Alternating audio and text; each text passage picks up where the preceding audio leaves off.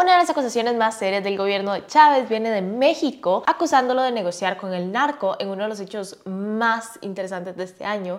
El gobierno finalmente se unió al Frente Amplio en un tema y perdió un resello más y después perdió su oposición a la hora rebaja histórica del marchamo. Pero eso no es todo, porque hoy hablamos de negocios sucios, las Olimpiadas, renuncias y aunque no lo crean, más. Esto es el Chepe, un programa para la gente leal. Porque eso es ser Judas, lo que hizo esa señora hoy. Si no saben de quién estaba hablando, así de efusivo, ya les cuento todo lo que tiene el partido oficialista y Chávez con una cólera nunca antes vista. Antes quiero recordarles que Welcome to Chepe sale todos los sábados para ustedes, además que sale contenido nuevo en todas las redes sociales, siempre, inclusive de lunes a viernes pueden escuchar nuestro podcast Ponete el Día o leer nuestro boletín diario con noticias de Costa Rica e inclusive les salvo para que no tengan que ver las conferencias de prensa y les hago yo un informe todos los jueves de lo que se habló por ahí, sin comentarios, sin nada, solo todo lo que pasó. Así que denle click al link que les dejamos en la descripción y suscríbase. El último es que aun cuando todo lo hacemos con muchísima pasión, para ustedes son ustedes mismos y sus suscripciones las que nos permiten estar por acá.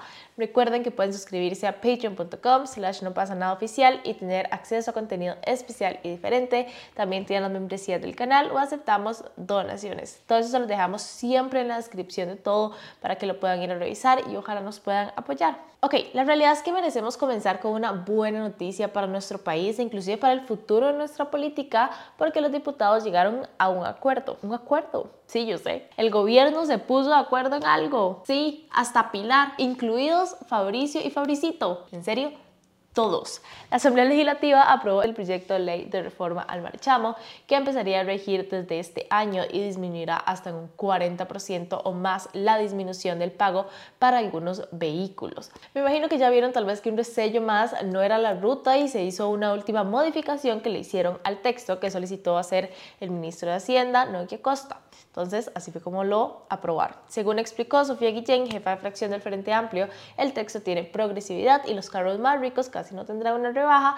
Sin embargo, para los vehículos, por ejemplo, de un valor de 4 millones, podría haber una rebaja del 46% y un 40% para los vehículos de 2 millones. Entonces, sí, esa fue la buena noticia y ahora agárrese porque ¿será que uno de los periódicos más grandes de México cometió un enorme error? Bueno, eso es lo que está diciendo Rodrigo Chávez luego de que en una investigación están acusando a nuestro gobierno de negociar con el narco mexicano. Siéntense porque viene fuerte, porque si esto es cierto, Nunca había visto tanta caca junta. El thriller político narcomediático que ha sacudido a Costa Rica gira en torno a acusaciones de que el gobierno de Rodrigo Chávez ha entablado negociaciones con carteles de narcotráfico mexicanos específicamente los de Sinaloa y Jalisco Nueva Generación.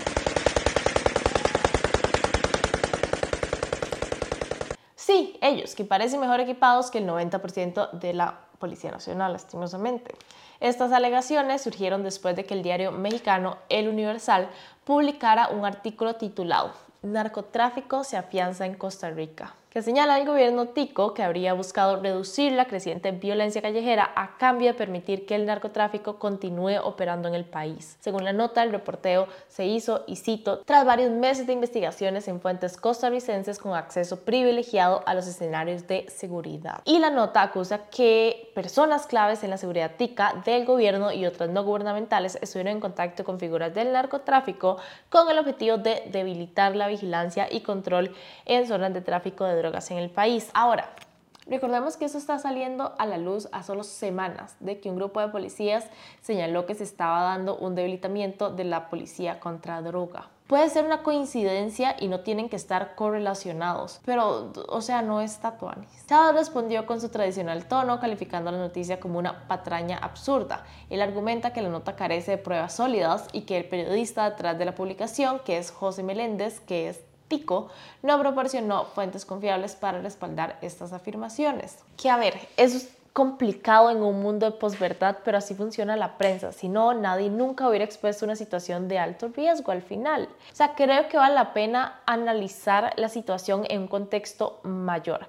Ya con dos años dentro, el mundo entero sabe que Chávez es confrontativo, con la prensa y ha repetidas veces arremetido en contra de periódicos y periodistas, tanto verbal como legalmente. Cataplum, almacena drogas. Entonces- Primera página de CR hoy. Ya veo yo. Y a mí me acusan de, de, de decirles, eh, hablar de sicariato.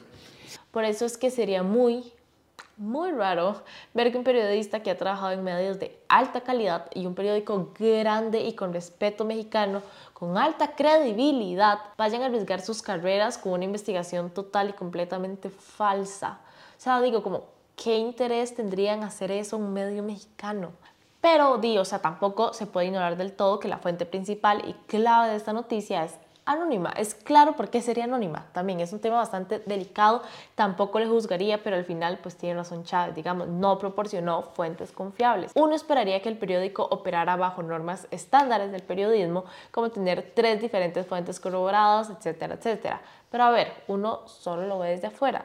Y no digo que sea cierto o que no sea cierto. Lo que digo es que tampoco podemos sellar con sangre esas declaraciones y hay que saber que existen pues sí ambas posibilidades. Lo que Chávez claro que reconoce de la presencia del narcotráfico en la sociedad costarricense y cómo no, cuando para septiembre de este año tenemos un lamentable récord de homicidios con más de 600. ubicaron un cuerpo en descomposición.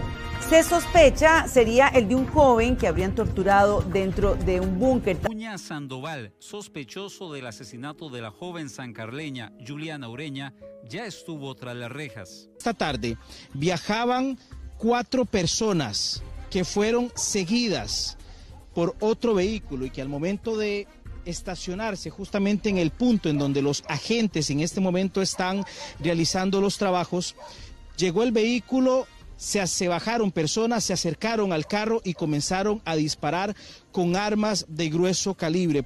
Este video es fundamental. Acá se ve el momento en donde una joven recibe varios impactos de bala y cae al suelo. Por su parte, él señala que su gobierno ha tomado medidas para frenar la actividad narcotraficante, como el cierre de actividades ilegales en el puerto de Moín, en Limón. El ministro de Seguridad, que tiene un buen historial anticorrupción y de hecho en el pasado hasta resistió amenazas y ofertas de la mafia china, dice que esto es un golpe dirigido a la lucha contra el narcotráfico en el país. Además, anunció que presentará una denuncia penal por difamación. La Fiscalía General de la República no duró ni 24 horas, puesto que ya anunció que inició una investigación para determinar si hubo un incumplimiento de deberes relacionado con estas acusaciones por parte de algún funcionario del gobierno. ¿Y los diputados? Ok. Ocho de ellos han propuesto citar al ministro de Seguridad, Mario Zamora, y a su predecesor, Jorge Torres, para que declaren sobre las alegaciones del diario mexicano. Los legisladores consideran que estas acusaciones podrían tener graves implicaciones para la seguridad y la imagen de Costa Rica. Puntualmente, el proponente Gilbert Jiménez dijo, y cito, nuestra democracia hoy se ve debilitada, desprestigiada. La publicación claramente señala que hubo una posible negociación para que disminuyera la matanza que tiene este país y que estas mafias son cercanas a los carteles de México. Requiere una investigación profunda, no solamente de parte nuestra, también de parte de la Fiscalía. En resumen, Costa Rica se encuentra sumida en una profunda profunda controversia en la que se enfrentan graves acusaciones de negociaciones con el narcotráfico, una negación enérgica por parte del presidente y la búsqueda de transparencia y claridad por parte del poder legislativo y las autoridades judiciales también, por supuesto. El país está dividido y preocupado por las implicaciones de estas alegaciones en su seguridad y reputación a nivel internacional. La investigación en curso se suma en medio de una crisis educativa, una caída sostenida del gobierno y el más reciente resello legislativo con la diputada Luz Mari Alpizar, aparentemente la única diputada que le queda al PPSD. ¿Ustedes creen que es posible que exista un nexo entre el gobierno de Costa Rica y el narcotráfico en el país? Déjenme sus comentarios acerca de este tema. Es demasiado, demasiado, demasiado denso, así que quiero saber qué piensan ustedes. Pero bueno, vámonos un poquito de tema. Y solo yo no sabía que las Olimpiadas no tenían el mismo número de mujeres y hombres compitiendo, porque resulta que París 2024 será la primera Olimpiada en toda la historia de tener una paridad de género. Vamos a poder ver el 50% de los participantes hombres y el 50% serán mujeres. Y además vamos a poder ver el mismo número de pruebas para hombres y mujeres, es decir, ambos van a tener la misma oportunidad de ganar una medalla. Y bueno, o sea, es un gran paso, claro que sí. Sin embargo, recordemos que la paridad de género no es lo mismo a que haya igualdad de género, diferencias en sus uniformes, competencias de menor intensidad, diferencias hasta en el tamaño del recinto donde compiten las mujeres, etcétera, son algunas de las cosas que se quejan las atletas. Siguen siendo unas justas donde, por ejemplo, solo en gimnasia los hombres deben utilizar pantalones largos o cortos, mientras que las mujeres tienen que usar leotardos o unitardos. Los hombres se enfocan en su talento en el deporte, mientras que las mujeres deben de bailar alrededor de este talento que tienen. La gimnasia femenina es realizada de forma que enfatiza la feminidad estereotipada y minimiza la fuerza del poder. Por el contrario, las pruebas de gimnasia masculina se organizan para enfatizar la fuerza y el poder de los atletas. Y hay algunas diferencias que biológicamente tienen sentido y tienen que existir, pero otras no. O sea, al final seguimos con normas que se hicieron hace años y no se han vuelto a ver o analizar. Este es un gran paso, pero es un primer paso de lo que tenemos que ir haciendo para lograr una real equidad. Me interesa saber qué piensan ustedes sobre todo este tema de género en las Olimpiadas, entonces déjenme saber. ¿Saben que es algo raro que probablemente no sabían? De vez en cuando el Ejecutivo y el Frente Amplio se unen en algún tema. Pero esta vez no les fue tan bien. Les cuento sobre esta nueva ley de república que pueden estar muy divididos entre si es una mala noticia o si es una buena noticia. Empecemos con este colerón. Porque eso es ser Judas lo que hizo esa señora hoy. Chávez está así porque el plenario de la Asamblea Legislativa rechazó su veto una vez más y logró 38 votos necesarios para aprobar el proyecto de ley para sacar a Costa Rica de la lista de países no cooperantes en materia fiscal con la Unión Europea. Ahora, eso significa que a pesar del veto parcial de Rodrigo Chávez, una vez que se publique en la Gaceta, este proyecto pasará a ser ley de la República. Pero ¿por qué Chávez estaba en contra de sacar a Costa Rica de esta lista? Bueno, no estaba en contra de eso, estaba en contra de una parte adicional que le metieron a la ley, que no era requisito de la Unión Europea porque es una cláusula que va a beneficiar específicamente a personas con un alto nivel económico, nada más. En dos platos se trata de que las empresas ticas que generan un ingreso en el extranjero y lo traen al país ahora no tienen que pagar impuesto de renta sobre este ingreso. El PLN, PUSC, PNR y PLP siguieron su línea de votación durante los debates, como esperábamos, a favor del resultado.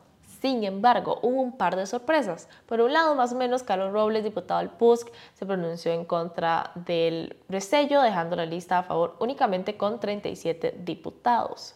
Recordemos que necesitaban una mayoría calificada, lo que quiere decir que ocupaban 38 votos, por lo cual casi, casi, casi se le hace el presidente. Sin embargo, Luz Mari Alpizar, diputada del partido oficialista, se despertó y decidió la violencia, dando su voto a favor del resello y dando el voto decisivo para el resello. Y parece que lo hizo jugando ajedrez político porque parece que Pilar había hecho justo los acuerdos que necesitaba para que no pasara el resello y Luz Mari se la ganó se podría decir que a las personas del Partido Progreso Social Democrático les molestó. Porque eso es ser Judas lo que hizo esa señora hoy. Pero antes de que esto siquiera pasara, Pilar Cisneros al finalizar la votación procedió a dejarle claro su descontento al Pizar, gritándole traidora en pleno plenario. ¿Quién hubiera dicho que hablar mal de alguien abiertamente y no conciliar acuerdos tendría consecuencias?